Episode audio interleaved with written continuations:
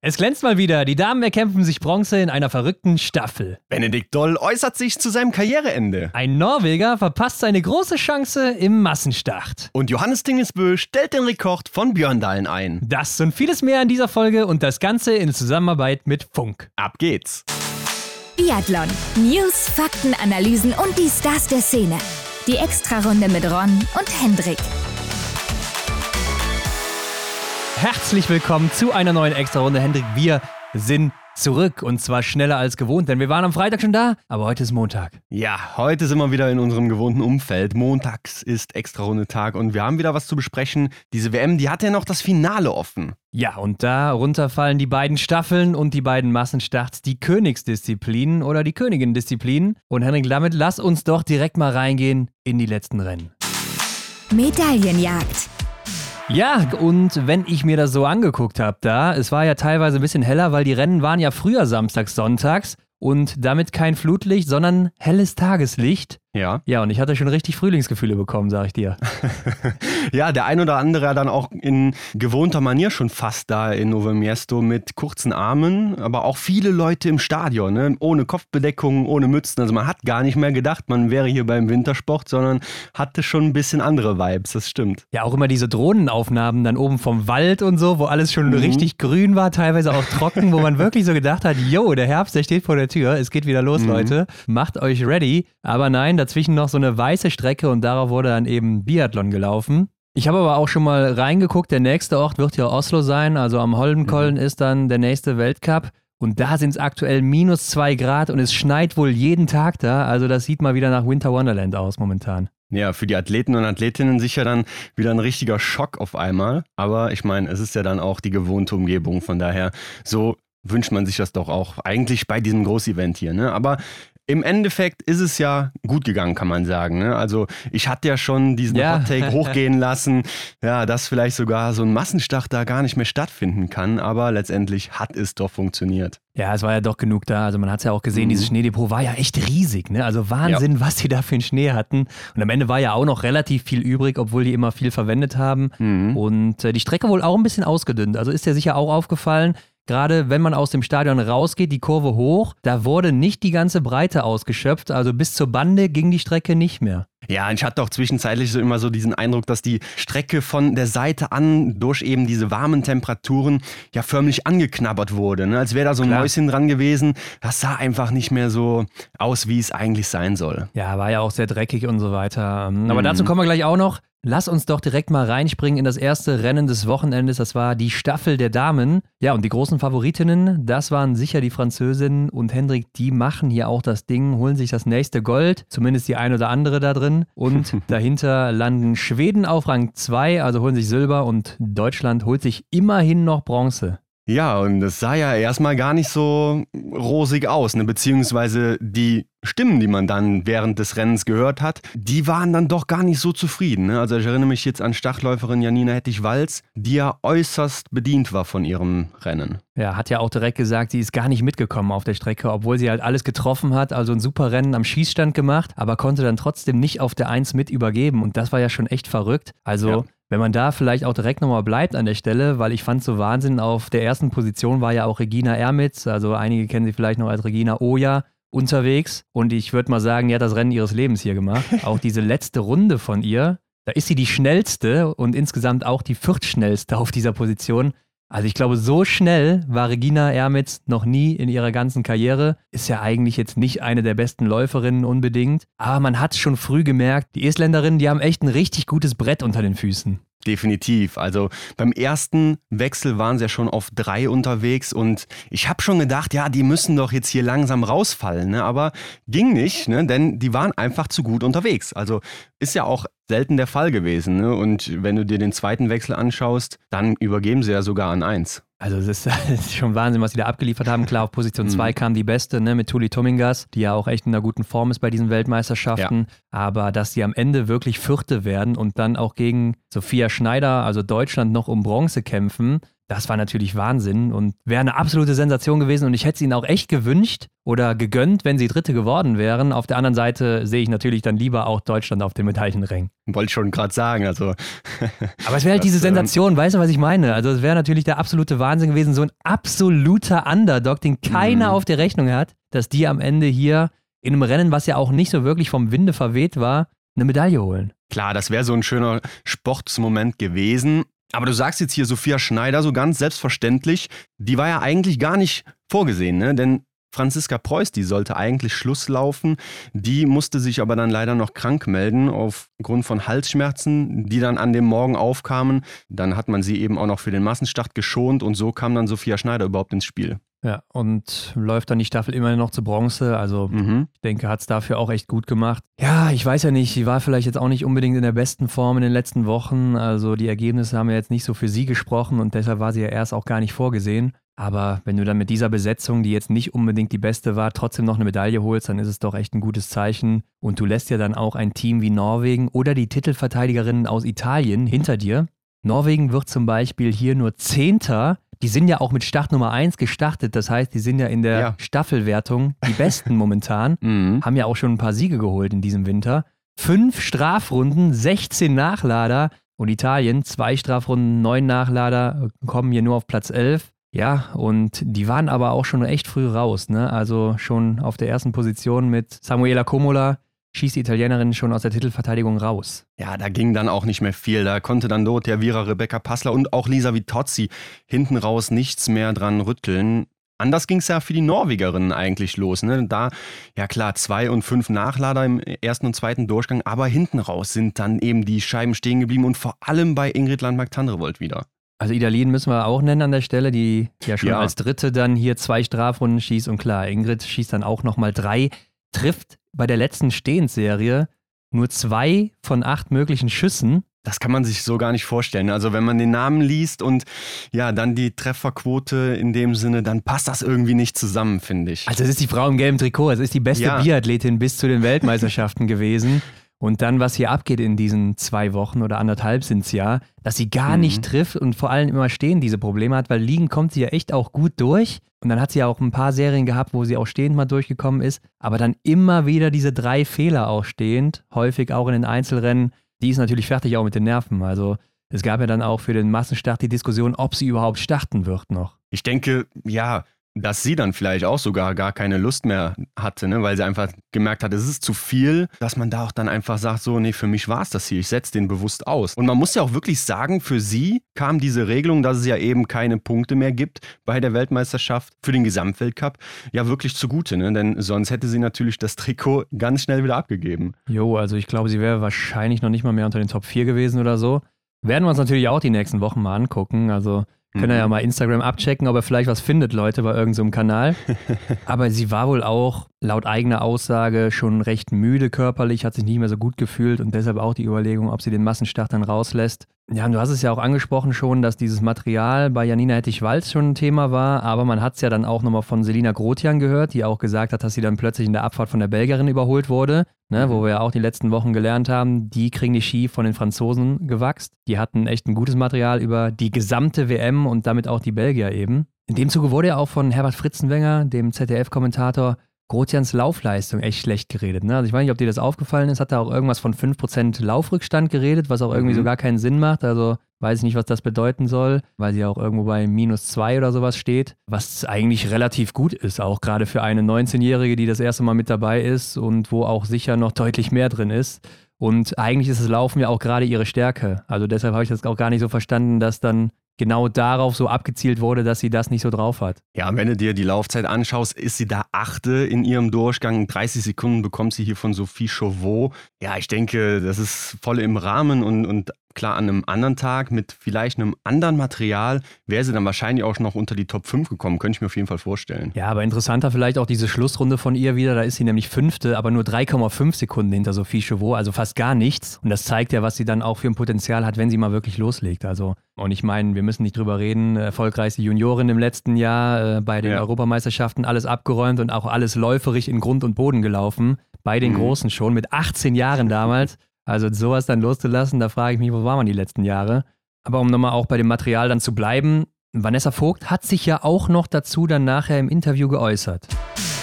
Also ich habe heute auf der Runde sehr, sehr kämpfen müssen. Natürlich war ich mit sehr, sehr laufstarken Athletinnen unterwegs, mit Justine Pressas Boucher. Und ähm, ja, ich habe einfach gemerkt, dass es vom Fuß gar nicht geht. Und ich habe mich echt im Ziel total aufregen müssen, weil ja, es ist halt so schade, weil irgendwie habe ich vom Gefühl her das äh, Rennen meines Lebens gemacht, aber es flutscht einfach nicht. Und ja, ich habe das, äh, habe wirklich alles dann reingesteckt und habe mich nicht aufgegeben, weil ich äh, es einfach fürs Team machen wollte.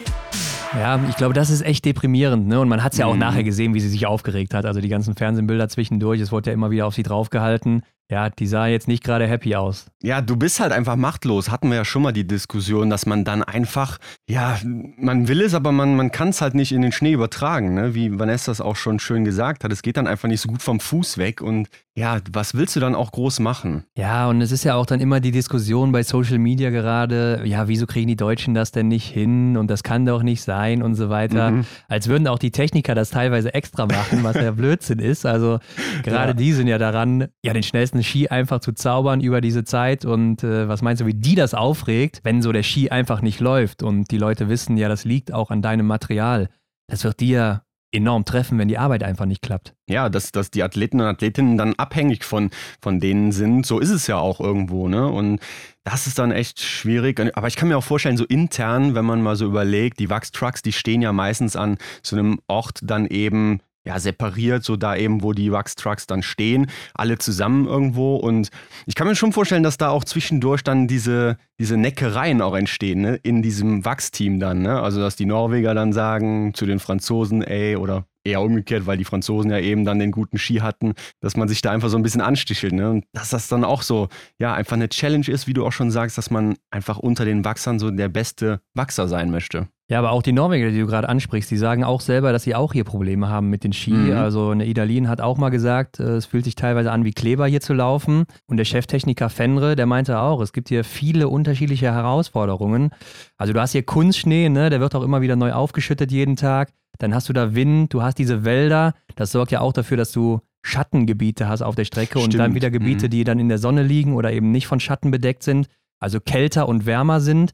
Dann hast du die Plusgrade dazu, dann hast du aber auch Temperaturschwankungen, dass es nachts mal gefroren hat und dann wird auch noch gesalzen zwischendurch. Also du hast so viele verschiedene Variablen, auf die du achten musst und dann verschiedene Streckenabschnitte auch noch an einem Tag auf derselben Strecke. Der meint, es ist so schwierig, hier einen guten Ski hinzuzaubern.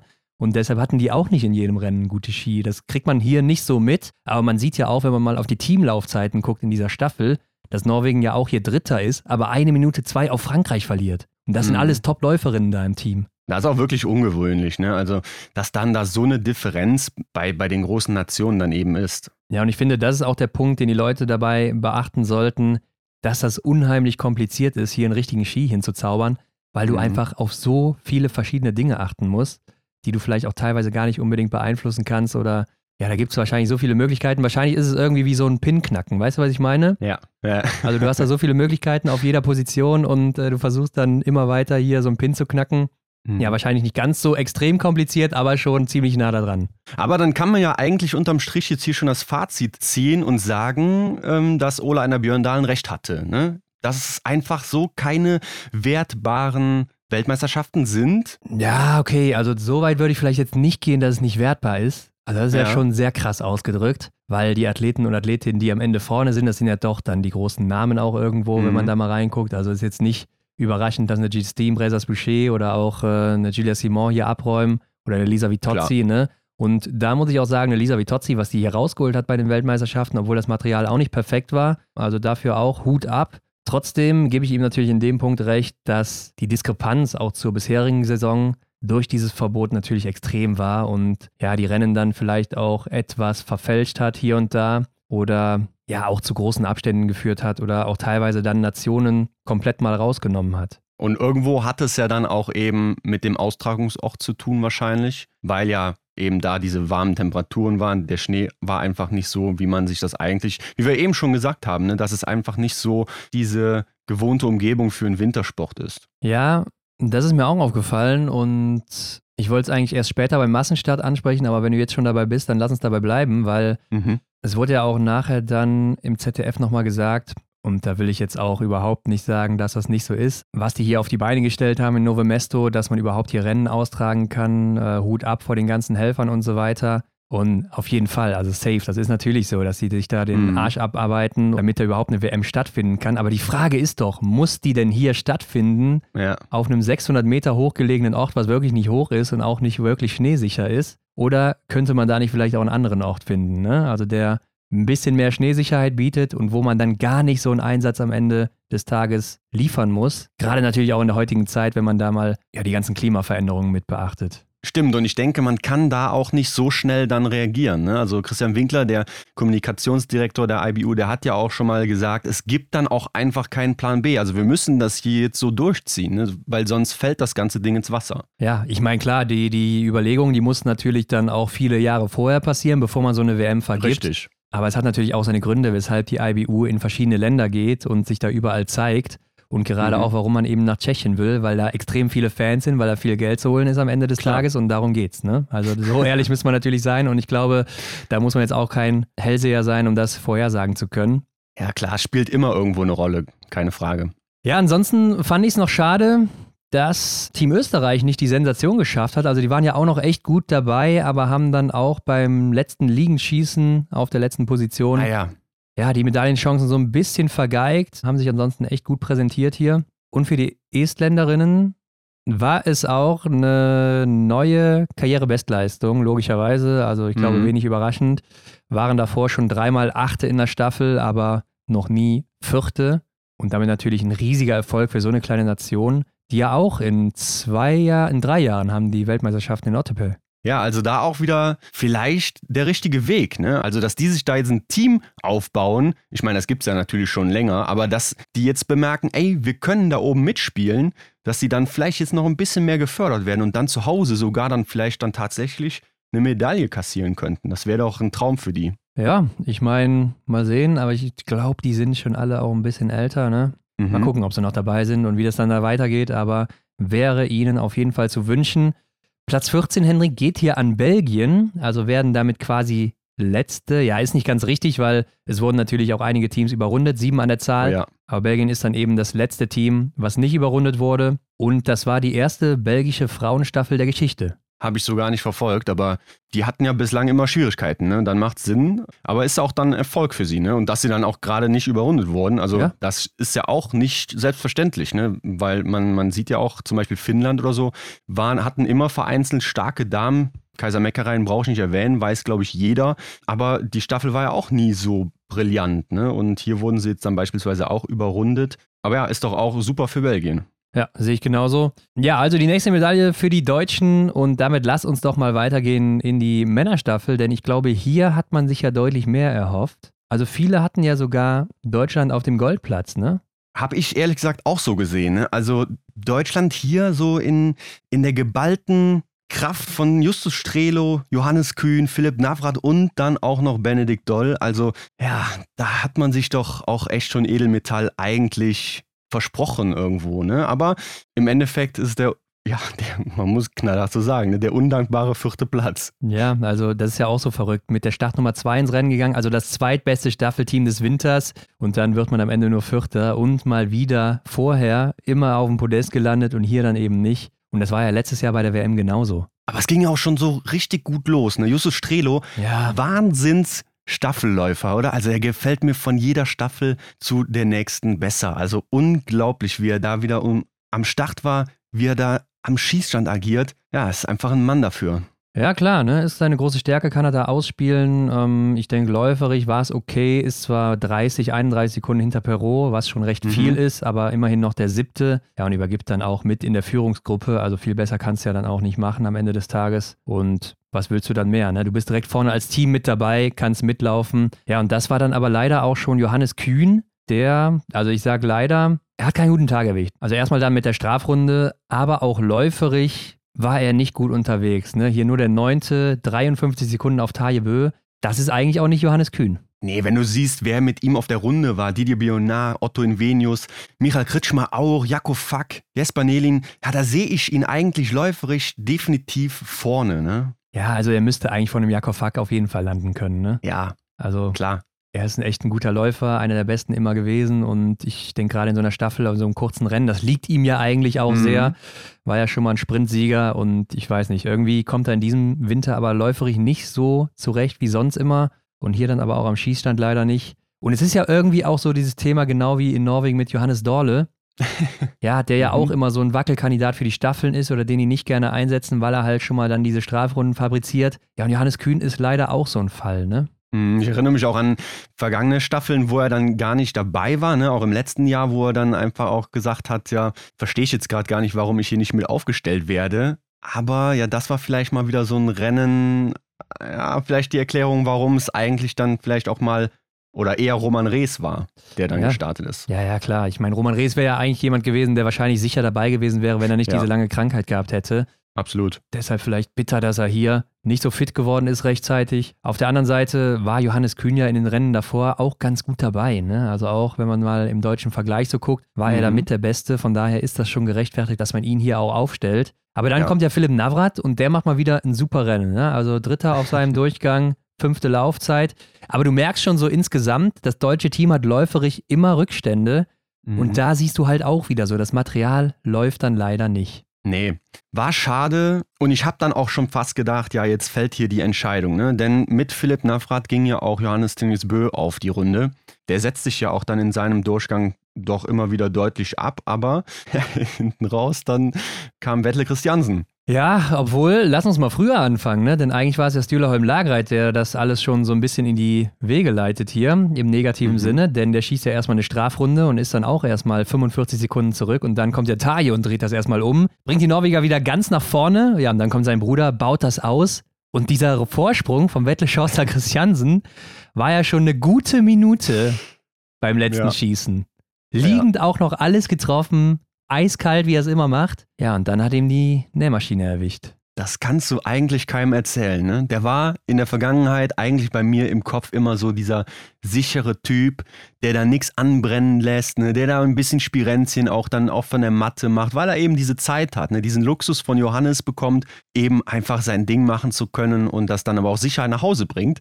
Und jetzt, also unfassbar, ne? wie er da ja, man muss schon sagen, versagt hat. Ne? Und ich fand auch, du wirst dich sicherlich an die Kameraeinstellungen erinnern, echt interessant zu beobachten, wie das norwegische Team da bereit stand, ja. hat gejubelt und dann hast du so richtig von jedem Nachlader zu Nachlader gesehen, wie die Blicke ernster wurden. Ja, das stimmt. Und dann am Ende, ja, waren sie nicht mehr am Lachen, ne? weil ich glaube, die haben auch noch so gedacht, ja, eine Runde so, kein Problem, ja. läuft ja locker weg. Ähm, aber dann wurden es am Ende drei. Drei Strafrunden stehend.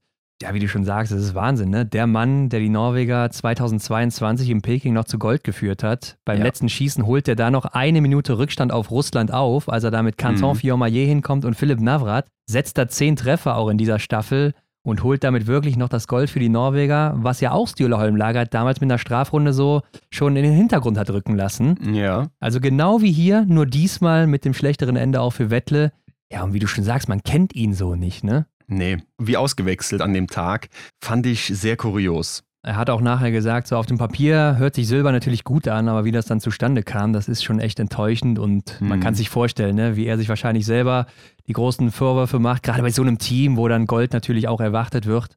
Nicht nur im Team, auch von den Medien. Das ist natürlich schon enorm dann auch, ja, wenn du das dann echt wirklich so vergeigst. Absolut. Aber dafür haut er ja auf der anderen Seite noch eine Wahnsinns-Schlussrunde raus und hat auch die beste Laufzeit auf seinem Durchgang und mhm. ringt wirklich noch Canton Fiormaillet nieder, was ich nicht für möglich gehalten hätte, ne? Finde ich auch. Er sah auch ein bisschen schwer aus, ne? Aber irgendwo hat er dann nochmal zünden können. Und das habe ich auch gedacht, dass der Franzose Fiormaillet dann eben eigentlich so ein bisschen den längeren Atem hat und da ein bisschen besser vom Fuß kommt. Ja, er meinte auch, er hatte diese Wut dann in sich nach diesem Schießen und das hat ihm noch die Kraft gegeben, dann da vorbeizulaufen.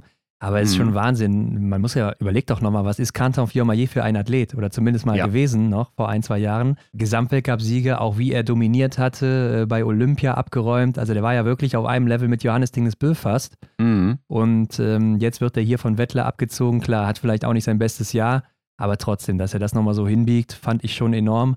Und das hat auch Johannes Tingesbö nachher nochmal gesagt, also er es schon krass fand, was Wette da für eine Schlussrunde rausgehauen hat und ihn dann damit auch eher so aufgebaut hat, als jetzt irgendwie zu sagen, was für eine Scheiße hast du da eigentlich gemacht beim letzten Schießen. Mhm.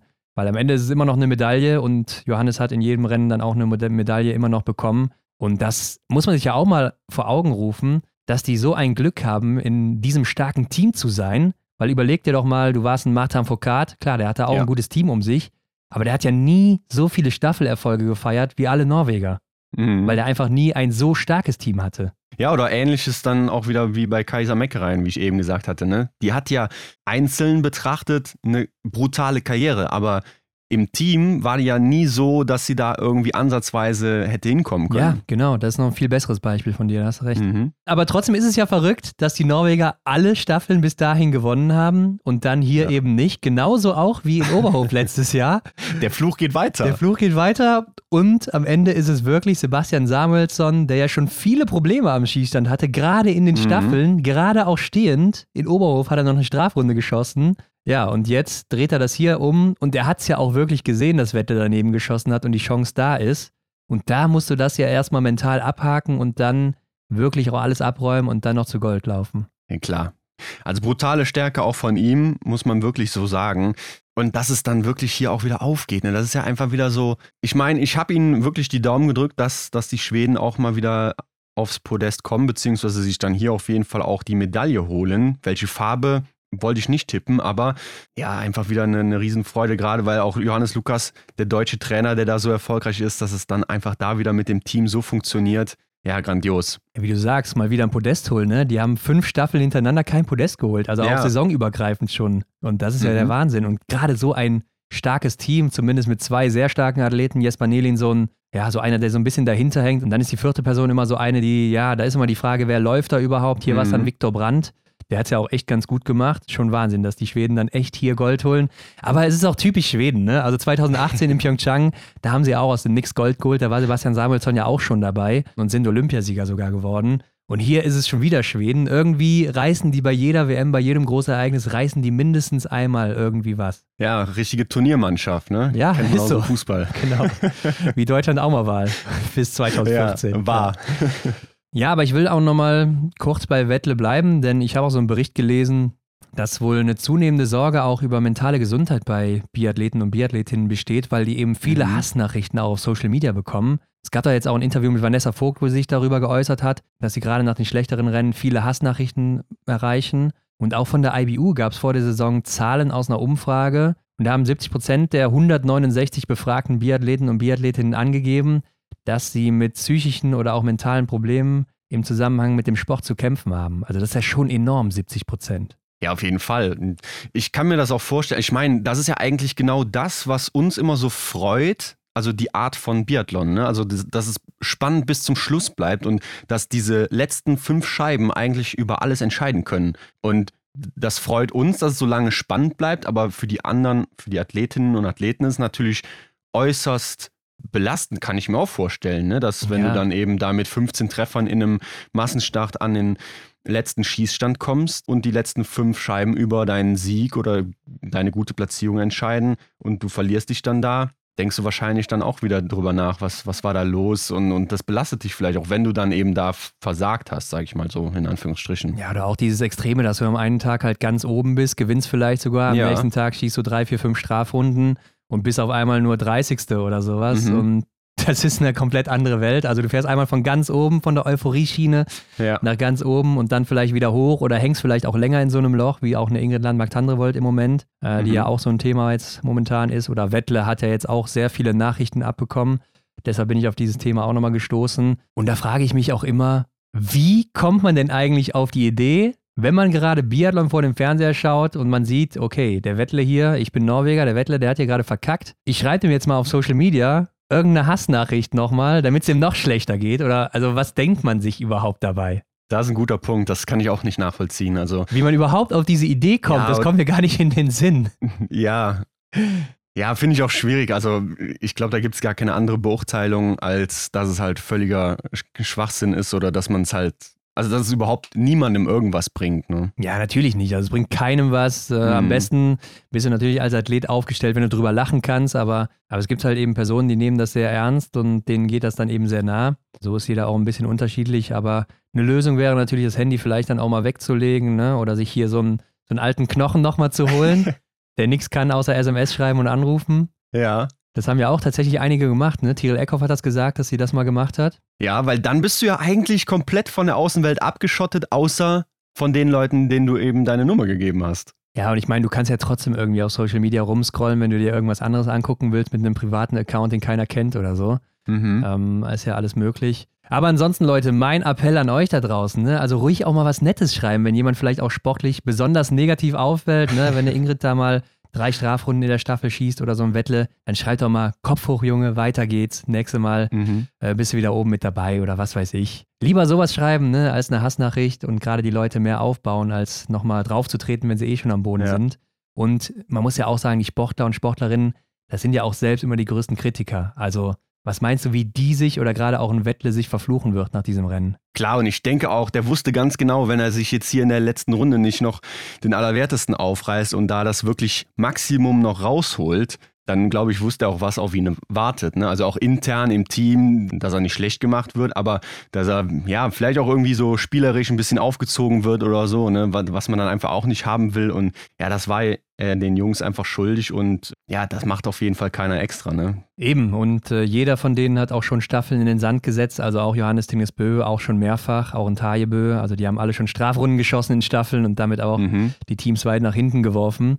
Ja, und ansonsten ist mir auch noch aufgefallen, also hier hat man echt gut gesehen bei den Norwegern, dass der Ski in der Abfahrt überhaupt nicht ging, zumindest bei Stühlerholm Lagreit. Der ist ja, ja, auf der ersten Runde auch ganz gut abgegangen. Aber dann in den Abfahrten haben die hinter ihm immer wieder die Lücken geschlossen. Also auch gerade Estland oder sei es Belgien oder sowas, die waren immer wieder dran dann und er musste schon wieder im nächsten Anstieg davonlaufen und mhm. dann in der Abfahrt sind sie wieder drangekommen. Also sowas ist natürlich, glaube ich, auch frustrierend, wenn du dann auch gerade so Nationen daneben siehst, wo du denkst, ja, das ist jetzt eigentlich kein Läufer von meiner Klasse, ne? Und da fragt man sich doch, warum ist das ausgerechnet bei Stühleholmer Greit dann so der Fall, ne? Klar, man weiß, die Athleten, die laufen je nachdem mit einem anderen Hersteller, ne? Der rote, der blaue oder der gelbe.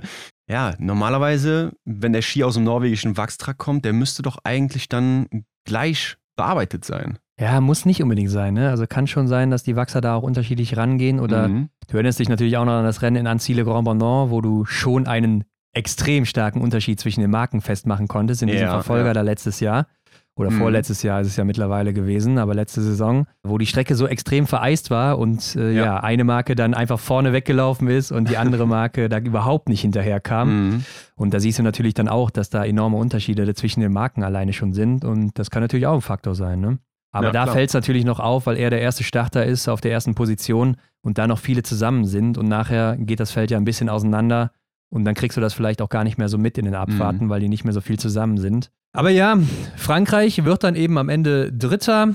Da holen die Männer ja doch noch eine Medaille. Weil wir hatten ja auch einen Hot-Take bekommen, dass die Männer sich keine Medaille holen. Von Johanna war es. Und damit haben sie das hier schon widerlegt. Und das können wir auch schon mal vorwegnehmen. Canton Fiormaillet am nächsten Tag auch nochmal. Ja. Also irgendwie haben sie es dann doch noch hinbekommen. Aber einige Leute, Hendrik, die haben sich ja beschwert, nachdem die Deutschen jetzt Vierte geworden sind, über dieses Interview von Benny Doll, auch schon nach dem Verfolger war es, glaube ich, ne? Mhm. Und da hören wir doch nochmal kurz rein. Ja, Platz 4. Wie fällt Ihr Fazit aus, Benny? Ja, einer muss halt auch Vierter werden, gell? Ja, schade. Es war doch am, beim letzten Schießen noch mal einiges drin. Aber da haben mir ja äh, die weltbekannten Eier gefehlt äh, am Schießstand ein bisschen. Und da hätte ich dann zumindest diesen mit einem Nachlader abräumen müssen. Eigentlich war mein Ziel 0,5 zu schießen, ohne Nachlader. Ja, schade. Ja, da erstmal den klassischen Oliver Kahn ausgepackt noch. Ja, ne? hab ich gerade auch dran gedacht. Eier, Eier, wir brauchen Eier, Leute. Klar, es hört sich jetzt zuerst so ziemlich gleichgültig an, ne? Von wegen, ja, okay, mhm. Vierter geworden. Aber ich glaube, so wie er es ausgedrückt hat, so meint er es gar nicht. Also ich glaube auch, dass viele Leute das dann direkt auf das Rennen von ihm projizieren, dass er dann auch im Rennen nicht alles geben würde.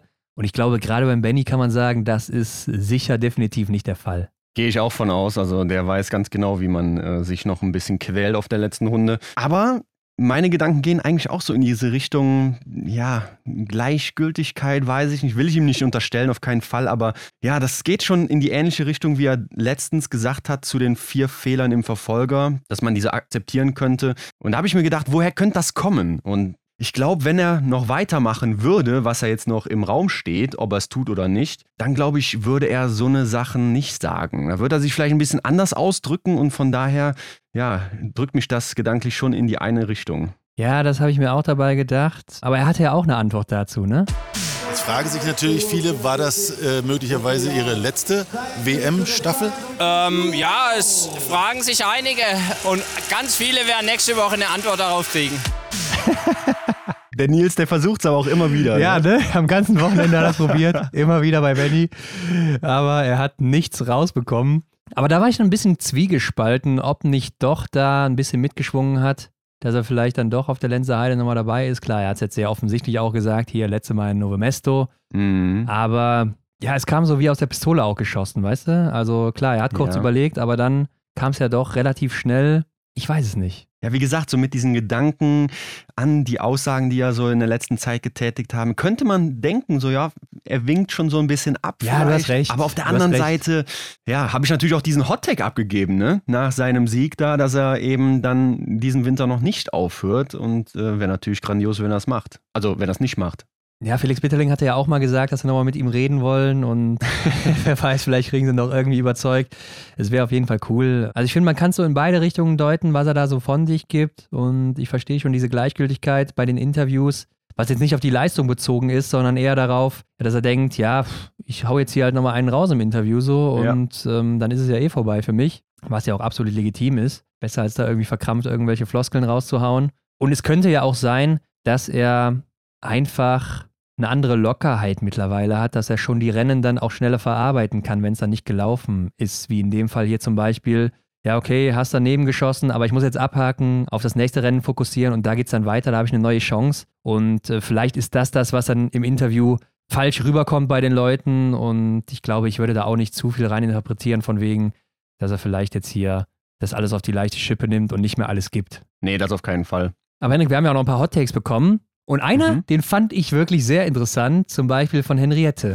Hallo ihr beiden. Mein Hot Take für die Männerstaffel morgen wäre, dass die tschechischen Männer das Kunststück vom letzten Jahr quasi wiederholen und richtig lang vorne mit dabei sind und äh, vielleicht am Ende sogar um die Medaillen mitkämpfen können. Aber ich denke, mindestens bis zum dritten Läufer sind sie vorne mit dabei.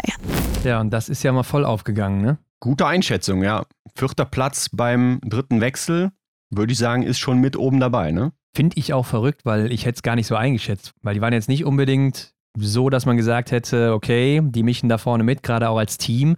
Klar, Mikiska hatte da ein kleines Ausrufezeichen, aber es war auch in Anführungszeichen nur ein zehnter Platz. Ne? Nichts, womit du jetzt irgendwie oben komplett mitspielst. Mhm. Aber dass die dann hier bis Michael Kratschmer auch noch wirklich auf Platz 4 sind, knapp hinter Deutschland, damit auch noch auf Medaillenkurs, also bis zum letzten Läufer sogar. Hut ab vor diesem Hot Take. Ja, auf jeden Fall. Und das muss ja auch eine fantastische Situation für das Team gewesen sein, ne? beziehungsweise für die ersten drei Läufer dann. Ne? Zu Hause vor dieser Kulisse dann auch da wirklich, ja auch teilweise zu führen, ne? wie es ja auch der Startläufer gemacht hat. Mikiska war es. Ja, also da ist die Bude natürlich da auseinandergebrochen. Das wollte er sich nicht nehmen lassen. Haben sie dann für den nächsten Tag wieder aufgebaut. Aber ich glaube, was Besseres kann dir nicht passieren, außer zu Hause Mhm. da als erster mit zu übergeben. Henrik, und damit geht es dann aber auch in den finalen Tag. Und das ist der Tag für die Massenstart. Du weißt es, mein Lieblingstag. Yes. Wie auch schon bei den Staffeln gab es das Damenrennen zuerst an dem Sonntag. Und ja, hier muss man ja sagen, für Dorothea Wierer war es ein besonderer Tag, ne? denn die hat ja am Staffeltag nach dem Damenrennen bekannt gegeben, dass sie frühzeitig ihre Saison beendet. Ja, ich hatte schon einen kleinen Schock bekommen, Hendrik, ne, dass es nicht nur die Saison ist, sondern vielleicht sogar die Karriere. Also wir wussten auch dass schon vorher, dass sie zu Eurosport kommen wird. Am, wann war es denn? Am Samstag nach der Staffel. Ja. Mhm. Und dann ist es aber jetzt vorerst, beziehungsweise man weiß es noch nicht genau, erstmal nur die Saison.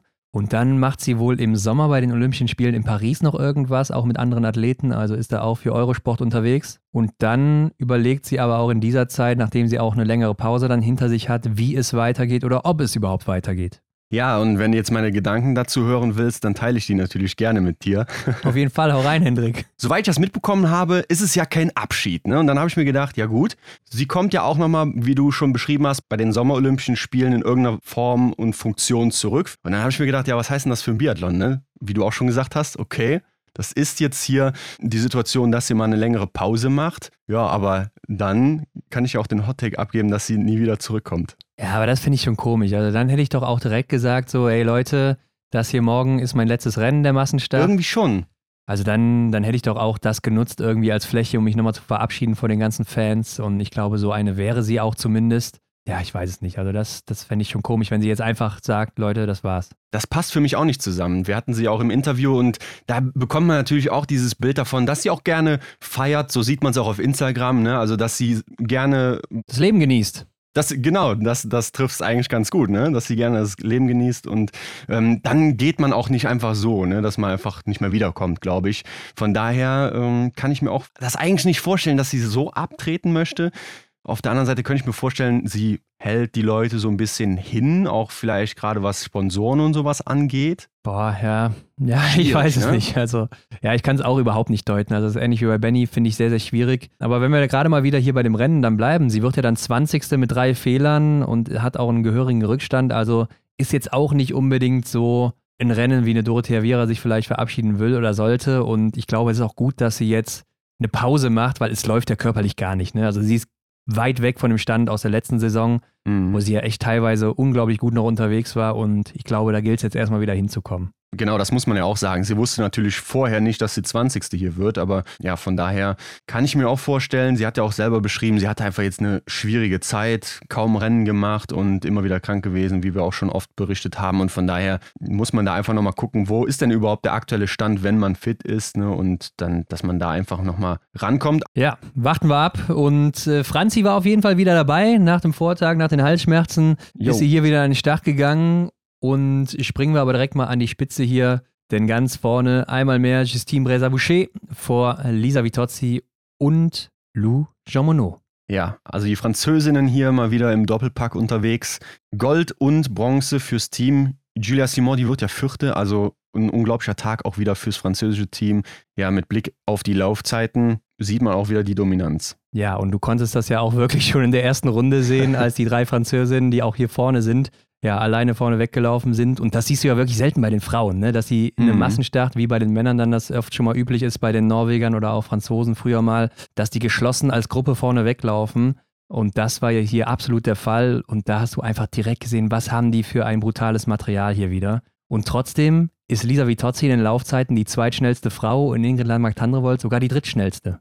Ja, fand ich auch interessant. Also auch wie die sich dann da vorne durchgesetzt haben, ne? beziehungsweise schon diesen Abstand herstellen konnten auf der ersten Runde. Ja, aber da muss man auch sagen, so beim zweiten Schießen, ja, da war ja fast schon die Messe gelesen, wie man so schön sagt. Ne? Ja, weiß ich nicht. Also die Messe gelesen beim zweiten Schießen würde ich nicht sagen. Wenn da hinten raus nochmal zwei Schießen kommen und gerade auch stehend sehe ich jetzt eigentlich das Team Bresa Boucher normalerweise nicht unbedingt so mega stark. Mhm. Aber hier trifft sie mal wieder 20 von 20. Und das ist ja auch so verrückt bei ihr. Also manchmal schießt sie ja im Sprint dann drei, vier Fehler, aber dann hat sie eben auch so Rennen, wo sie dann im Massenstart oder auch in Einzelrennen, also in einem Einzel, 20 äh, Scheiben einfach umklappt. Ja. Also auch irgendwie so ein Ding, wo sie sich wahrscheinlich selber fragt, ja, wie habe ich das jetzt hinbekommen? Weil so eine richtige Konstanz ist da nicht bei ihr drin am Schießstand beim Tipp muss ich auch sagen, da habe ich immer wieder gedacht, so ja, die kann das, die kann schon mal 20 Scheiben treffen, aber die hat auch schon mal bei einem 20er-Rennen dann eben ordentlich daneben gelangt. Und ne? das war echt schwierig einzuschätzen. Also ähnlich so wie diese Charakteristik, die Julia Simon eigentlich immer so hatte als diese Wundertüte in den vergangenen Jahren. Man weiß nie genau so richtig, was da kommt, was ja jetzt gar nicht mehr so krass der Fall ist. Hat sie das vielleicht so ein bisschen von ihr übernommen? Stimmt, aber auch bei Julia Simon dann hier wieder drei Scheiben stehen lassen und das ist ja dann doch wieder so ein bisschen die alte Gila Simone, die dann mal wieder ein paar Fehler zu viel schießt. Ne? Also mhm. mal schießt sie dann echt in Rekordzeit alles weg und dann hier lässt sie jeweils einen stehen bei drei Einlagen. Ja, und das ist dann natürlich zu viel, um vorne mitzuspielen. Und ich fand, sie hat sich auch auf der Strecke, so sah es zumindest nachher aus, echt schwer getan. Aber da kann man sich bei ihr natürlich auch immer sehr vertun. Ja, da kommt schnell diese Kämpferhaltung mit rein und dann sieht das echt schwer aus, aber oftmals läuft es dann noch und oftmals ist da auch noch viel Power drin. Aber da hatte ich auch den Eindruck, sie hat ja auch schon viel investieren müssen. Ne? Dann immer wieder diese eine Runde kompensieren, dann kam sie wieder an diese erste Verfolgergruppe ran und ja, das, das nimmst du dann wahrscheinlich auch mit an den Schießstand. Ja, am Ende ist es dann aber Justine Bresa-Boucher mit dem Gold, ist ja auch Olympiasiegerin im Massenstart, also mhm. ist ja auch eine dafür. Ich habe ja am Freitag sogar gesagt, dass ich glaube, sie könnte mit zwei Runden gewinnen. Hätte sie vielleicht auch geschafft. Ne? Also sie hat jetzt 32 Sekunden vor Lisa Vitozzi. Hätte sie diese Runden geschossen, wäre sie vielleicht noch ein bisschen mehr reingegangen. Weiß man alles ja. natürlich nicht. Aber ich glaube, das wäre schon echt auch möglich gewesen für sie mit ihrer läuferischen Überform, die sie hat. Und Lisa Vitozzi, also ich finde es schon beeindruckend, dass sie echt die zweite Laufzeit raushaut, 20 Treffer setzt und dann auch wirklich hier wieder Silber holt.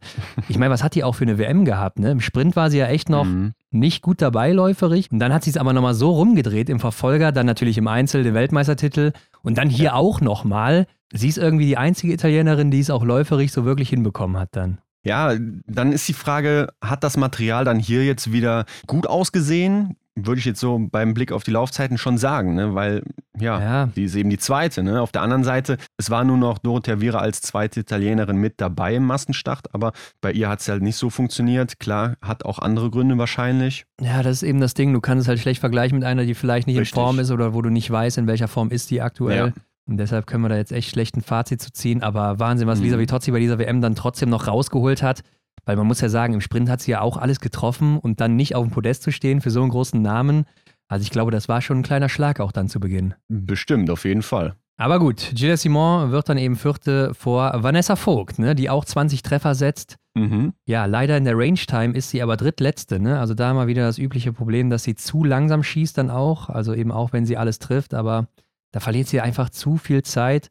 Und es ist natürlich wieder Wahnsinn, wie Gilles Simon sich hier absetzt mit nochmal 18 Sekunden vor der zweitschnellsten. Also die ist am Schießstand auf jeden Fall äh, total verrückt drauf momentan. Ja, zum einen hat sie einfach diese Konstanz oder dieses extrem hohe Level, ne, was sie eh schon schießt. Und dann hat sie wahrscheinlich auch nochmal den einen oder anderen riskiert, was sie dann nochmal ein paar Sekunden gut macht. Und ich habe es auch gerade überlesen, also ich will das nicht vergessen, weil das ist so ein krasser Fakt. Und zwar Lisa Vitozzi hat bei dieser WM in den Einzelrennen nur einen einzigen Fehler geschossen. Mhm.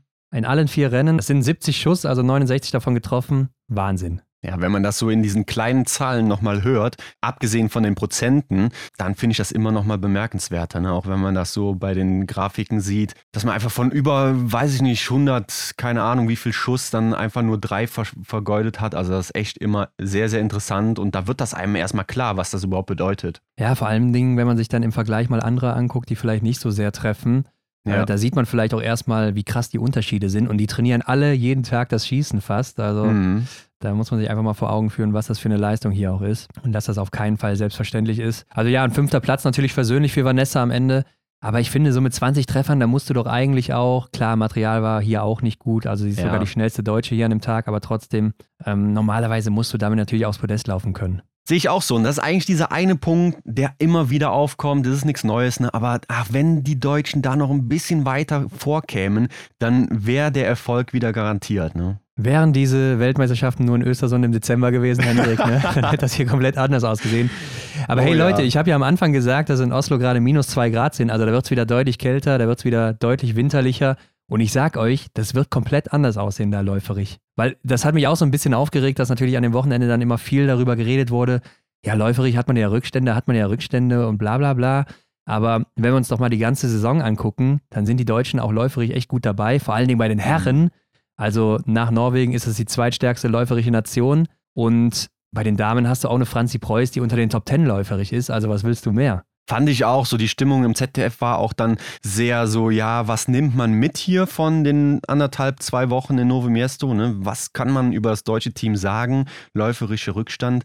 Naja, das ist eigentlich mit der einen Aussage von Felix Bitterling dann auch wieder glatt zu ziehen, dass man einfach sagt, man weiß halt gerade nicht oder man kann mit diesen Ski mit dem Wachsverhältnis oder wie auch immer man es nennen möchte, gerade einfach nicht sagen. Sind es eben die körperlichen Verfassungen, die man eben hat, der Trainingsstand, der da eben mitspielt, oder ist es halt wirklich nur das Material? Aber ich denke, wie du schon sagst, in zwei Wochen da wird man wahrscheinlich fragen, was war eigentlich bei der WM los? Das sehe ich auch so und ich denke, die Leute vergessen das auch bei uns in den Kommentaren immer gerne diese ganzen Wochen zuvor. Also so habe ich manchmal den Eindruck, als wäre das wie weggeblasen, mhm. was man da so erreicht hat und auch gezeigt hat, auch gerade läuferig. Und die Statistiken sagen ja auch eindeutig was anderes vor der WM. Ja, ja. Auch wenn es am Ende dann vielleicht nicht zu so viel gereicht hat, wie man das erwartet hat, aber trotzdem. Ich denke, ein Achtungserfolg ist auch für die Österreicherinnen, also eine Lisa Hauser, zurück in den Top 6. Definitiv. Momentan ja keine Selbstverständlichkeit für sie, aber hat sich hier auch echt gut präsentiert mit 19 Treffern. Und da hinten Anna Gandler egalisiert nochmal ihr ja, bestes Ergebnis im Weltcup, im siebten Platz im Massenstart in Oslo letzte Saison. Schafft sie hier wieder und sie war ja auch echt gut vorne mit dabei teilweise, schießt dann am Ende leider mhm. einen zu viel, ne? sonst hätte es noch für weiter vorne gereicht. Aber von ihr auch echt ein starkes Rennen, siebte Laufzeit ich habe auch das Gefühl, sie kommt immer besser rein von Woche zu Woche. Ja, sie übernimmt da auch schon ein bisschen so diese Charakteristik von der Teamleaderin, finde ich zumindest. So von außen betrachtet, was man auch so sieht, finde ich, macht sie echt einen guten Job und äh, gemeinsam mit Lisa Hauser dann in Zukunft vielleicht auch echt weiter auf diesen Plätzen vorzufinden. Kann ich mir gut vorstellen. Ja, denke ich auch. Hanna Oeberg auf der 9 die Titelverteidigerin, also damit auch hier gescheitert. Und dann auf der 10 haben wir Ingrid Landmark-Tandrevold mit drei Fehlern und auch wieder bei einem Schießen drei Fehler und hinten raus dann wieder alles getroffen. Also es ist mhm. wie verhext bei ihr. Und da haben wir auch noch einen Hot-Take zu bekommen und auch noch zu einer anderen Person. Da können wir dann auch direkt mit drauf eingehen. Hallo ihr beiden. Ich habe noch einen Hot-Take für den Massenstart der Frauen. Und zwar, dass Janina Hettich-Walz wieder aufs Podium kommt. Mit 4x0 schafft sie es wieder oben rein. Ich hoffe, dass es auch so eintrifft. Und ich wünsche euch ja ein spannendes Biathlon-Wochenende. Ich freue mich auf die Rennen. Danke für euren Podcast und bis bald. Ciao. Hallo, und zwar wollte ich hier mein äh, Hottake noch raushauen für den Massenstart am Sonntag. Und zwar sage ich, dass die Ingrid Lamar-Tandrevold nach ihrem bisschen verkorksten Schießen bis jetzt in der WM sich am Sonntag den Weltmeistertitel im Massenstart holt und mit 4x0 rausgeht. Ja, das waren Miri und Fabi. Vielen Dank. Leider beides nicht eingetroffen. Also Ingrid dann weit weg von den 4x0 und auch weit weg vom Gold. Wäre aber beides wünschenswert gewesen. Ne? Ach, ja, Ingrid klar, zum klar. Schluss nochmal so ein Erfolgserlebnis, ja, dass man da auch einen vernünftigen Haken dran machen kann. Ja, und Janina hätte ich weiß natürlich, wäre das nochmal eine Sensation gewesen. Ja, doch schon, ne? kann man schon so sagen. Ja, natürlich, aber 28. Platz mit drei Fehlern, letzte Laufzeit. Also ich glaube, der Tank war komplett leer. Sicher auch hier nicht gut vom Fleck gekommen. Selina Grotian bei ihrem Debüt ja auch nur 30. geworden mit sieben Fehlern. 27. Laufzeit. Ja, ein Rennen zum Lernen, würde ich mal sagen. Das war ja ihr Job. Ne? Also sie war ja einfach nur so im Prinzip mit dabei. Ne? Es war ja auch der erste Massenstart ihrer Karriere im Weltcup. Ja, ja. Und Franzi Preuß, die wollen wir natürlich auch nicht vergessen, die wird dann hier Elfte am Ende des Tages. Und das mit einem Fehler, also sicher auch nicht so ganz happy darüber, dass es vielleicht nicht lief, ist jetzt die Frage, waren es die Halsschmerzen, dass sie noch nicht ganz fit war?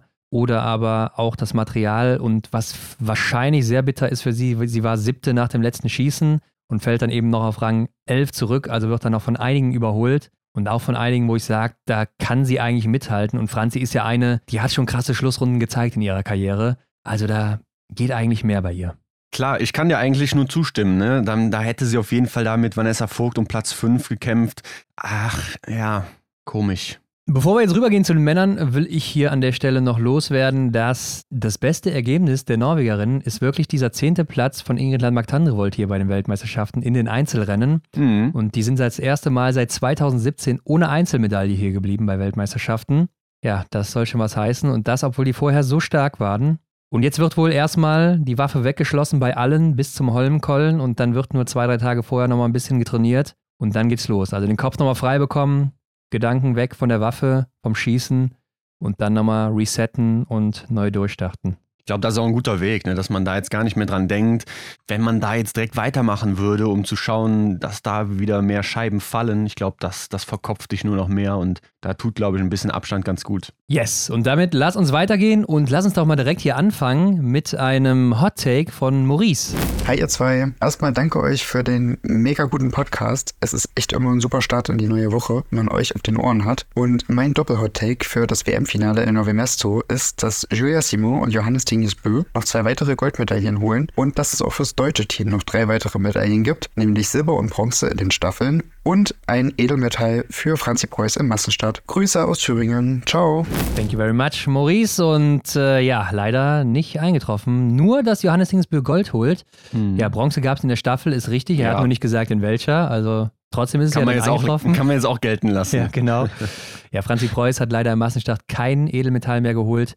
Ja. Und Gia Simon hat auch nicht den Massenstart gewonnen, obwohl sie natürlich eine große Favoritin war. Ja, und auch diese Männerstaffel eben nicht. Aber ja, immerhin der große Böminator stand wieder oben. Ja, und da schießt er aber dann erstmal einen Fehler, ne? Also hat mich schon echt von den Socken gehauen, dass er da direkt in die Runde muss beim ersten Schießen. Ja, aber ich fand es ja schon wieder beeindruckend, wie er und dann eben auch noch Taille, Jacqueline, Wettle Christiansen und Ponzilo Oma auf der ersten Runde da weggesprungen sind und mhm. dann so eine kleine Gruppe gebildet haben, die vorne weglief und die anderen kamen nicht mehr ran an die. Aber dass auch dann vier Leute mit ihm gegangen sind, ne? weil ich kann mir vorstellen, wie er so ist, war er natürlich der, der, der das Tempo gemacht hat und der die Initiative ergriffen hat, eben da diese Gruppe überhaupt zu sprengen. Ja, ich habe so ein bisschen rausgelesen nachher, dass er wohl diesen Plan auch mit Taje zusammen hatte, dass sie zusammen vorne das Aha. Tempo machen wollten und gerade nicht den Schützen irgendwie eine Chance geben wollten, den guten Schützen, dass die Mhm. dann eine Chance haben auf eine Medaille, sondern denen auch ordentlich hier Laktat in die Beine treiben wollten. Und das ist natürlich sehr aufgegangen hier an der Stelle. Und trotzdem reicht sie am Ende dann relativ locker mal wieder für den Sieg. Hat die beste Laufzeit Johannes Tingnesbö. 20 Sekunden vor Martin Ponzile Oma, das ist schon ordentlich und er konnte ja auch am Ende wieder ein bisschen rausnehmen. Ja, und damit, Henrik, ist er jetzt am Ende ja sogar erfolgreicher als in Oberhof 2023 in den Einzelrennen, wo er ja dreimal Gold geholt hat und einmal Bronze. Jetzt ist es dreimal Gold und einmal Silber. Ja, hat er sich gut gesteigert. Und da hat er doch auch noch gesagt, ich werde nicht so überragend sein ne, bei der Weltmeisterschaft jetzt. Ja, typische Johannes Tingesbö. Gerede natürlich, um sich klein zu reden vorher, um den Mhm. Druck von sich zu nehmen, die Medien auf irgendwen anderen zu schleusen oder so. Hat natürlich nicht funktioniert. Aber ich finde, man hat das nicht so mitbekommen. Ne? Also letztes Jahr war das irgendwie euphorischer, was er da so geleistet hat. Vielleicht auch, weil er Mhm. da mit drei Goldmedaillen reingestartet ist und hier dann mit Silber eben. Und da hat er natürlich dann diese Chance gehabt auf den Grand Slam, das erste Mal alle vier Goldmedaillen zu holen, als erster Biathlet überhaupt. Ja. Ja, und hier war es dann natürlich durch diesen Sprint, wo es schon nicht geklappt hat, nicht der Fall. Aber ich finde, das ist so ein bisschen untergegangen, ne? Stimmt, ich habe die WM 2023 in Oberhof auf ihn blickend anders erlebt, ja. Jetzt, wo du es sagst, war das jetzt dieses Jahr nicht so, ja, man, man wusste, er ist nicht so unglaublich dominant. Er ist natürlich brutal unterwegs, aber ne, er lässt den anderen auch mal eine Chance, jetzt gerade in diesem Moment. Und dann habe ich gedacht, ja, vielleicht ist es gar nicht so. Und auch mit seiner eigenen Aussage hat er mich natürlich bekommen, ne, dass, er, dass er mich dann in meinen Erwartungen an ihn dann auch ein bisschen so zurückgehalten hat. Ja, aber vielleicht sind es auch die Staffeln, ne, die ja auch nicht ganz so erfolgreich liefen. Letztes Jahr auch direkt Mix-Staffel Mhm. gewonnen, Single-Mix hat er auch noch gewonnen und dann auch nur in der Männerstaffel kein Gold geholt. Also das könnte ja auch so ein Punkt sein, der da mit reinspielt. Und trotzdem hat er ja den Rekord von Ole Einar Björndal damit auch eingestellt. Also der ja der erste war und einzige mit 20 Goldmedaillen bei Weltmeisterschaften und die hat er jetzt eben auch. Ähm, hat wohl noch eine Silbermedaille weniger, also da fehlt noch was. Nächstes Jahr kann er ihn dann überholen. Das könnten ja wirklich schon seine letzten Weltmeisterschaften sein. Ja. Aber Ja. lustig war auch, ich habe so einen kleinen Bericht gelesen von Ole Einar Björndalen, der war ja mit Johannes Tingesbö 2012 das erste Mal sogar auf dem Zimmer, als Johannes Tingesbö noch neu dabei war. Und da waren die ja zusammen dann eben noch in einem Team. Und er hat ihn wohl nach einem Tag wieder rausgeworfen, weil Johannes Tingesbö so hart schnarcht und er dann nicht schlafen konnte. Und seitdem waren die dann wohl auch nie wieder auf dem Zimmer. Ja, siehst du mal, habe ich sogar was mit Johannes Dingsbö gemeinsam. Stimmt. Also Leute, aus Erfahrung kann ich euch sagen, es gibt nichts Schlimmeres. Aber ja, lass uns doch mal reinhören, wie hat er denn selber sein Rennen analysiert? I felt really good. I had a lot of energy. Uh, I could ski really fast every loop, and uh, the two shootings in the middle, the second prone and first standing, was key. In the fourth loop, I was alone, and I feel strong in this situation. So uh, shooting clean in the last was like planned, and uh, finished first. It was a great race. Also viel Energie gehabt, schnell gelaufen, das sieht man natürlich dann eben auch hier. Und dann am Ende, wie geplant beim letzten Schießen, einfach alles umgeklappt. Also so einfach kann es sein, Hendrik. Ja, so gewinnt man Biathlonrennen und man muss auch wirklich sagen, man hat es ja echt gesehen, dass er da läuferisch wieder gut was machen konnte. Ich habe es ja schon gesagt, er schießt früh den Fehler und Wettle Christiansen ja auch. Und dann gehen die beiden ja mehr oder weniger so an allen anderen so ein bisschen vorbei, ne, holen wieder auf. Ich fand, das war sehr gut zu beobachten, wie die dann einfach so, ja, man muss schon sagen, in einer anderen Liga sind. Das ist ja auch irgendwo so, ne? Aber einfach mehr Power in ihren Beinen haben. Aber dadurch, dass Wettle mitgegangen ist, habe ich gedacht, ja, da hat er sich wahrscheinlich keinen Gefallen getan, ne? Denn das hat man ja dann im weiteren Schießen gesehen. Ja, klar, ist mal die Frage, ist es am Ende die Belastung oder ist es vielleicht auch irgendwas anderes? Ne? Ich denke, in der Staffel war er vielleicht auch nicht so sehr belastet, aber hat dann trotzdem die Fehler geschossen. Man kann am Mhm. Ende nie so wirklich da reingucken, aber trotzdem vier Fehler und damit Achter geworden. Dritte Laufzeit für ihn, Wettle Christiansen. Also war auch am Ende gut unterwegs auf der Spur, aber einfach zu viele Fehler geschossen. Vielleicht lag ihm das Rennen am Vortag auch noch im Kopf, ne? Das kann ja auch so ein Fall sein, Mhm, ja, klar. was sich dann beeinflusst. Aber lass uns mal auf Platz zwei zu sprechen kommen, denn das ist natürlich die größte Überraschung, vielleicht sogar bei diesen Weltmeisterschaften. Andres Mhm. Rastogujevs, ja, der hier mit 20 Treffern seine erste Silbermedaille holt. Er war schon mal Zweiter, aber mit 35 Jahren das erste Mal jetzt bei einer WM. Ja, und er ist doch das schönste Beispiel, dass das alles, dieser Erfolg, diese Dominanz von Johannes überhaupt nicht selbstverständlich ist. Ne? Oder dass man da einfach oben mitspielen kann. Überleg mal, wie lange er schon Biathlon macht. Ja, und ich finde es auch verrückt, wie er sich gewandelt hat. Ne? Er ist ja dieses Jahr echt ein ganz guter Schütze. Der steht momentan bei 89 Prozent. Und das ist mit Abstand die beste Trefferquote seiner Karriere. Der war mhm. sonst immer so bei 81 oder er hatte mal 83 geschafft. Aber jetzt auf ja, fast 89 oder über 89, das ist natürlich enorm. Er war früher ein bisschen schneller, ne? Da gehört er auch zu den schnellsten Läufern, ist er nicht mehr ganz, aber der kann immer mal wieder einen raushauen, ne? Und gerade auch auf der mhm. Schlussrunde oder so, da kriegst du den, glaube ich, auch nicht so einfach platt gemacht. Und ich finde es auch sehr lustig, äh, seine Interviews nachher. Also beim ZDF hast du es sicher auch noch gesehen. Er war ja. sehr kurz mit seinen Antworten. Und ja. beim NRK, beim norwegischen Fernsehen, war er das anscheinend auch. Und die haben ihn darauf angesprochen, warum er denn so kurz antwortet. Ob das hier gerade für ihn vielleicht überwältigend ist. Und dann hat er gesagt, er ist einfach nur fokussiert und was man sagt, ist sehr wichtig und besser ist es nicht so viel zu sagen und einfach zu machen. Kann man sich auch ab und zu mal ein Beispiel dran nehmen, aber ja, es ist doch einfach eine verrückte Situation für ihn. Ne? Das muss man sich mal vorstellen. Ich check's immer noch nicht, wie lange der eben beim Biathlon dabei ist und jetzt mal die Medaille holt hier. Also groß für ihn und auch für sein Land natürlich eine sehr kleine Nation, die aber auch über diese WM hier echt gute Ski hatten. Ne? Also Bendika war ja mhm. auch in den Laufzeiten echt gut mit dabei, ist auch eine Lettin und er eben auch immer wieder oben mit dabei gewesen. Also die hatten echt ein gutes Material. Und das ist ja vielleicht auch das Ding bei dem Material, was wir vorher mal angesprochen hatten. Da wurde ja immer viel drüber diskutiert. Ja klar, die großen Nationen, die haben mehr Geld, die werden da mehr Know-how haben, die werden wahrscheinlich vorne weglaufen und die Kleinen haben keine Chance mehr. Aber wir haben ja auch immer mal wieder gesagt, dass es vielleicht trotzdem eine Chance sein kann, dass so kleine Nationen dann irgendwie was haben, was dann gut funktioniert. Und hier hat man genau das gesehen, jetzt mit Lettland oder auch Estland. Und die haben dann auch hier und da für Überraschungen sorgen können. Definitiv. Also bei Bendika hat mich auch die ganze Woche schon echt begeistert, wie, wie die da auf einmal unterwegs war. Und ich weiß nicht, ob du da mitgehst, aber Andres Rastogujevs hat mich im ersten Moment so ein bisschen an Felix Neureuter erinnert, so auf den ersten Blick. okay. Ja, keine Ahnung. Finde ich schwierig, weil ich ihn halt schon so lange kenne, auch vom Gesicht her. Ja. Und dann, äh, ja, fällt mir das direkt auf, aber so ein bisschen Ähnlichkeit, okay, ja. Stimmt schon. Wobei, man muss bei ihm natürlich auch sagen, er war mal zwölf Monate gesperrt, weil er drei Dopingkontrollen verpasst hatte ja. ne? oder sich nicht abgemeldet hatte bei diesem System, was es da gibt. Du musst dich ja immer, also abmelden in dem Sinne, ich bin jetzt gerade nicht zu Hause, sondern irgendwo anders unterwegs und das musst du dann angeben und wenn du dann nicht anzutreffen bist, ja, wenn der Kontrolleur vorbeikommt, dann kriegst du halt eine Strafe und das hat er dreimal versäumt innerhalb von einem gewissen Zeitraum und wurde dann mhm. ja zwölf Monate gesperrt. Also das ist natürlich auch mal so ein fader Beigeschmack bei ihm. Ja klar, die Schlagzeilen gab es definitiv, aber würde ich jetzt nicht weiter breitreten. Man weiß aber trotzdem nicht, was da eben dann vor sich gefallen ist, was da genau der genau. Fall war. Also sollte man einfach nur im Hinterkopf haben. Trotzdem freut es mich echt für ihn, dass er die Leistung gebracht hat hier und sich die Silbermedaille sichern konnte. Mhm.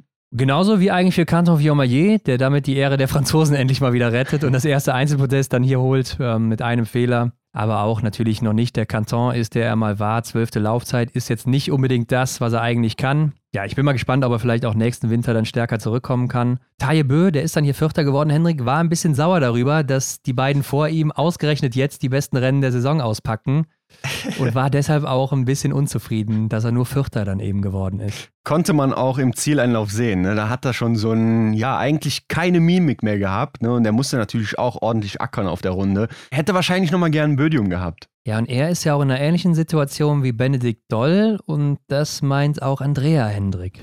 Hallo ihr beiden, mein Hot Take fürs Wochenende für den Massenstart der Herren. Ich denke, Taje holt sich nochmal eine Medaille. Ich würde ihm Gold extrem wünschen, aber ähm, ja, eine Medaille wäre toll. Und dann könnte ich mir vorstellen, dass er seinen Rücktritt erklärt, weil eben Teil seiner Familie, Vater, Geschwister, Bruder mit dabei sind und vielleicht macht er dann auch nur noch Oslo und fährt dann nicht mehr nach Übersee mit. Könnte ich mir vorstellen, ich weiß es nicht. Ich, ich wäre total traurig, weil er einfach so ein äh, wahnsinnig sympathischer Sportler ist, aber könnte ich mir vorstellen, dass das eintritt. Ja, die Medaille ist es nicht geworden am Ende und bis jetzt auch noch nicht das Karriereende. Aber was meinst du, Hendrik? Boah, ja, ich hoffe es natürlich auch nicht, weil er einfach so stark gerade ist können dies, glaube ich, nicht nachvollziehen.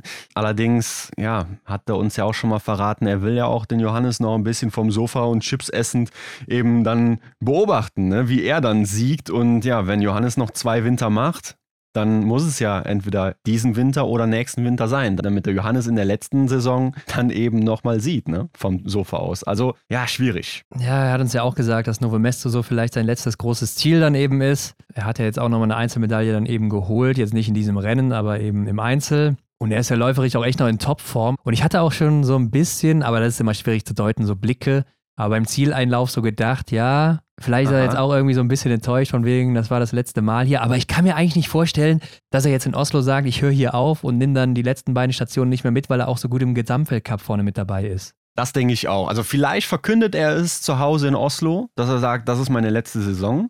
Aber ich glaube nicht, dass er dann die Saison einfach so wegschmeißt, in dem Sinne, dass er nicht mehr die letzten beiden Wochen noch mit durchzieht. Weil das, äh, glaube ich, ist nicht so seine Art, würde ich jetzt so sagen. Also das, das wird einfach nicht zu ihm passen, weil er einfach auch, wie du schon sagst, einfach noch so krass in Form ist. Ja, es gab ja auch vorher diesen Beitrag vom ZDF über die norwegischen Männer, den fand ich übrigens sehr gut, wo sie auch davon gesprochen haben, wie die einzelnen Athleten halt eben sind. ja. Und äh, dass Taje eben dieser harte Arbeiter ist. Mhm. Und das stimmt ja auch eigentlich, ne? Also dieser Typ, der auch dann ähm, immer das beste Material haben will und alles perfekt haben will und vielleicht auch so ein bisschen der Tüftler ist und trotzdem aber auch immer da ja alles gibt einfach. Und ich glaube auch deshalb, weil er auch so ein ehrgeiziger Kerl ist, dass er schon noch auch durchzieht, weil er auch, wie gesagt, im Gesamtweltcup vorne mit dabei ist und vielleicht ja sogar auch noch gewinnen kann, wenn es jetzt sehr gut läuft. Ich glaube auch. Aber um nochmal auf den Beitrag dann auch einzugehen, ich hätte nicht gedacht, dass Wettle der Kapitän ist. Ja, das ich hätte stimmt. auch eher gedacht, so dass, dass Taje so diese Rolle übernimmt in dem Team. Auf der anderen Seite habe ich mir gedacht, es passt schon, dass Wettle so Ansprachen auch macht, finde ich. Mm, Ja. Ist ja auch so ein Typ, der gerne mal singt und so auf der Bühne, wenn er auf dem Podest steht. schnappt. Ja, genau. Nee, aber ja, ja, wenn man ein bisschen drüber nachdenkt, passt vielleicht schon. Ja. Aber ich habe auch so gedacht, der Älteste vielleicht eher. Fand ich auf jeden Fall mal einen gelungenen Beitrag. Ja, ansonsten hat unser deutsches Team jetzt hier nicht so brilliert. Ne? Also auch mal wieder Philipp Navrat Nee. 10. geworden, Benny Doll 12., Johannes Kühn 14., alle drei Fehler und dann Justus Strelo sogar auf der 16 mit nur einem Fehler. Auch läuferig dann leider wieder nicht klargekommen, nur die 24. Laufzeit. Ja, und damit war hier leider überhaupt nichts zu holen. Also was mir auch direkt aufgefallen ist, als Johannes Kühn ins Ziel kam, dass da irgendwas nicht stimmt. Ne? Der ist ja blutüberströmt da reingekommen. Später stellte sich dann raus, der ist auf der Runde gestürzt und der Gewehrlauf ist ihm gegen den Kopf geschlagen. Und dabei hat er sich dann eine Platzwunde zugezogen. Aber das gucken wir uns dann auch in der nächsten Woche nochmal an, wenn wir da mehr zu wissen und auch wissen, wie es Johannes geht. Ja. Auch Stühlerholm Lagereit nur 17. geworden mit vier Fehlern.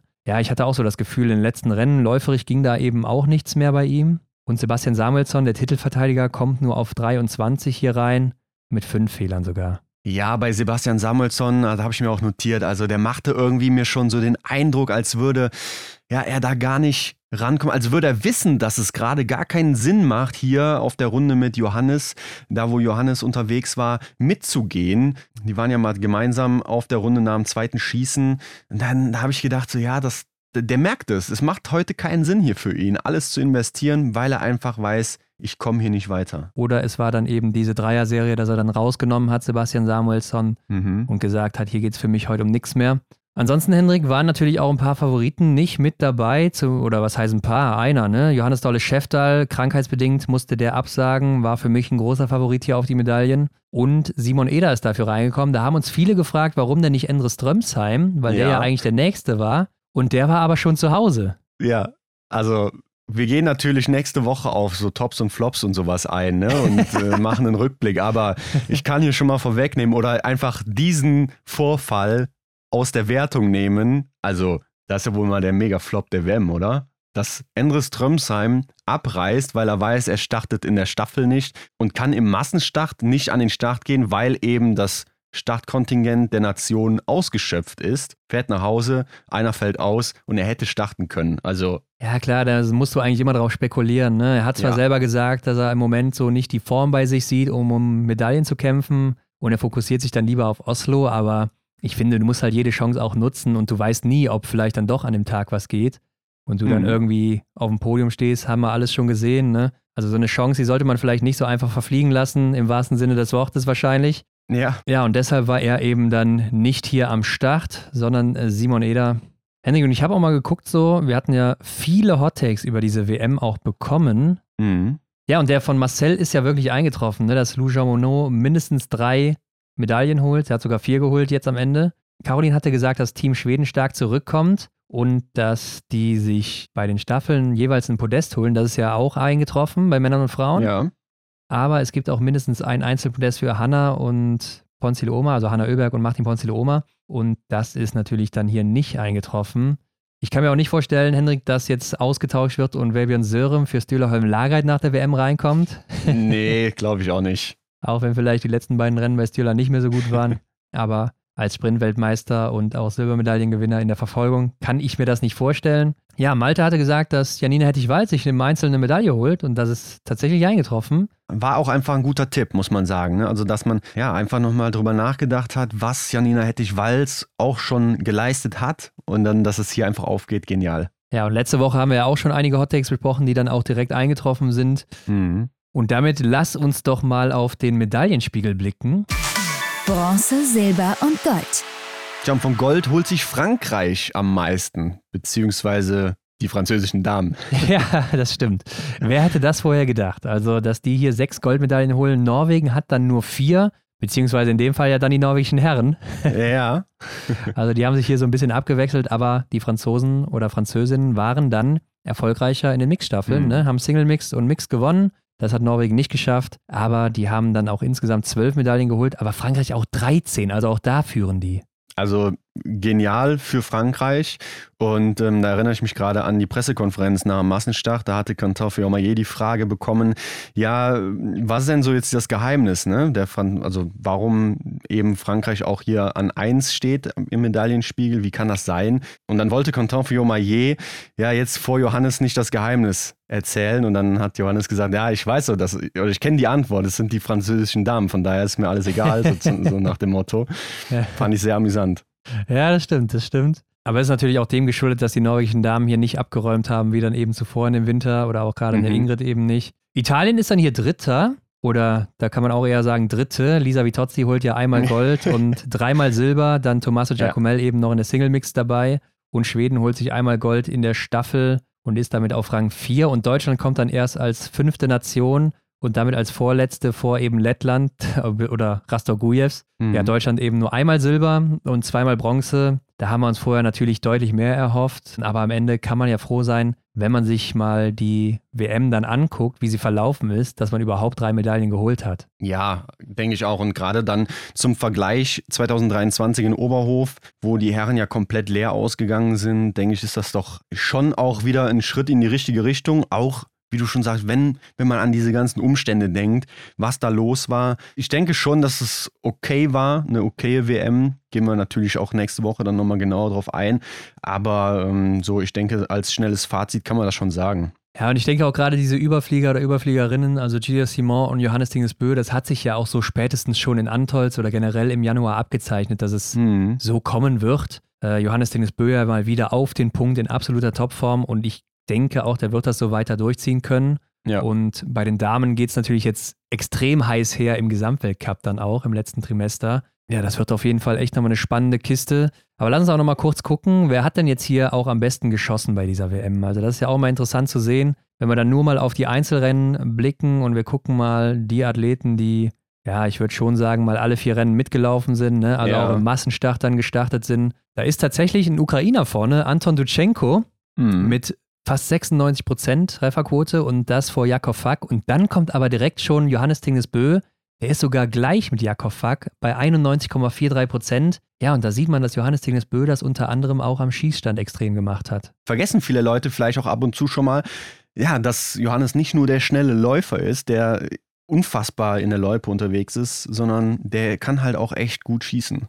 Ja, aber laufen eben auch und hier war auch wieder mit Abstand der Oh ja. schnellste. Oh Minus ja. 8 Prozent und damit 1,4 Prozentpunkte vor Taje Bö, also seinem Bruder. Und das ist schon wirklich ein deutlicher Abstand. Aber auch interessant zu sehen, dass Taje hier wirklich auch wieder so gut performt. Also Wahnsinn. Ich gucke mal gerade, wenn wir Johannes Dorle noch mit reinnehmen würden, der ist dann Zweiter mit minus 7,7 Prozent. Den Massenstart, ja, der hätte ihn wahrscheinlich noch ein bisschen wieder runtergezogen. Dann ist er irgendwo aber trotzdem noch vor Tajebö. Und bei den Damen ist dann die schnellste natürlich Anna-Maria Lampic, aber die Mhm. hat eben auch den Massenstart nicht mitgemacht. Und dann ist es Justine Breza-Boucher und dann Lisa Vitozzi schon. Also das hätte ich jetzt so nicht erwartet. Ja, also es stimmt schon so. Justine Breza-Boucher ist ungefähr so auf dem Niveau oder im Vergleich so dieser Johannes Tingesbö-Charakter, ne, kann man schon so sagen, mit fast 8 Prozentpunkten schneller als der Durchschnitt. Und ähm, ja, dann ist ja der Abstand zu Lisa Vitozzi ähm, doch dann größer als auf Tajebö, ne?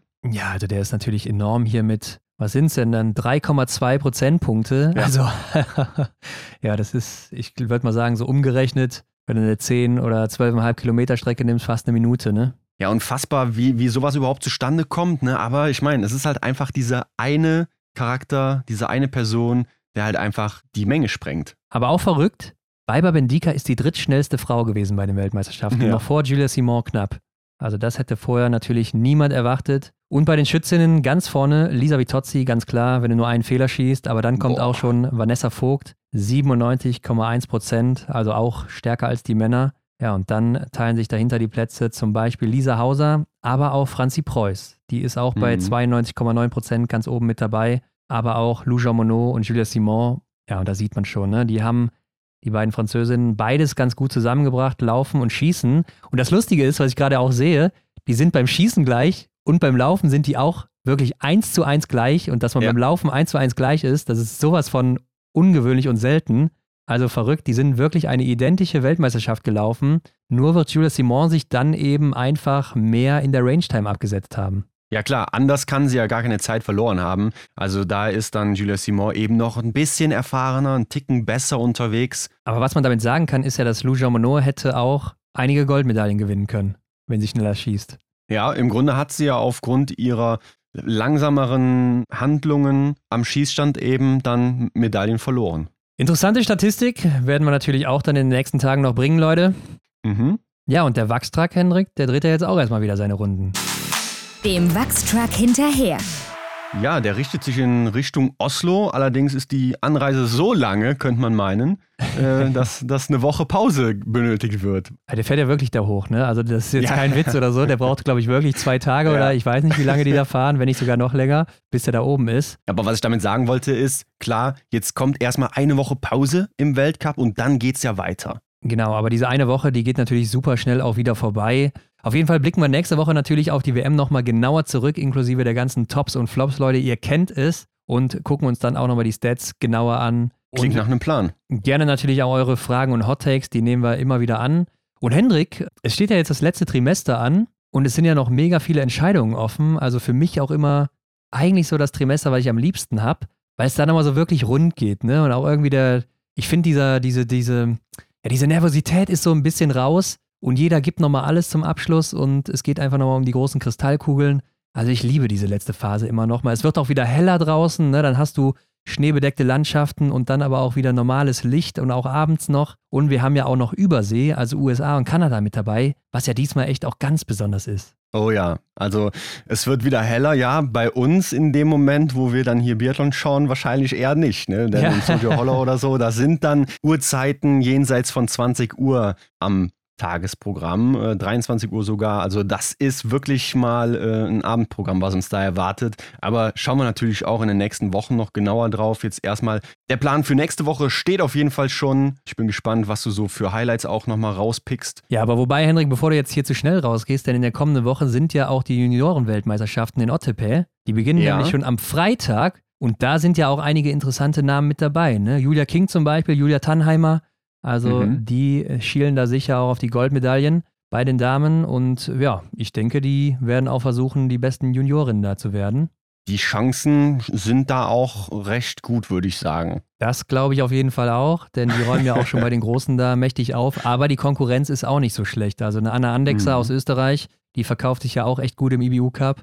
Ich Ja. bin mal gespannt. Äh, am Ende wird wahrscheinlich dann der Schießstand entscheiden.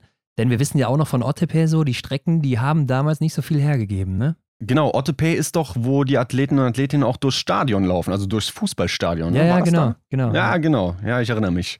Ja, also ja, da kann man nicht mehr so viel gut machen auf den Strecken, weil da einfach nicht so viele Berge, so viele Hügel sind und da muss echt geliefert werden am Schießstand. Ja, ist so ein bisschen wie Ruppolding, also auch sehr interessant dann hier. Kann man, glaube ich, auch im Stream gucken, ne? Also Gehe ich von aus. Ja. Also wäre eine Enttäuschung, wenn nicht. Ja, haben die die letzten Jahre auf jeden Fall immer übertragen. Ja. Und ich glaube, das hatte auch Dexy mal ein paar Jahre gemacht, ne? Also kommentiert. Aber über Facebook, ne? Ja, ja. ARD Facebook Mhm. oder sowas hat er Ja, dann da doch. kommentiert. Kann gut sein, ja. Also mal abchecken. Schauen wir mal. Müssen wir mal fragen, ob er das dieses Jahr wieder macht. Wäre auf jeden Fall geil. Schauen wir mal, was wird. Also Leute, wer da Bock drauf hat, guckt euch das an. Der Ofen, der bleibt hier an. Es geht in die heiße Phase. Der Kampf um die Kristallkugeln beginnt. Auf geht's. Ciao. Yes. Bis dann. Ciao. Das war die Extra-Runde mit Ron und Hendrik für diese Woche. Neue Folgen gibt es jeden Montag, überall, wo es Podcasts gibt.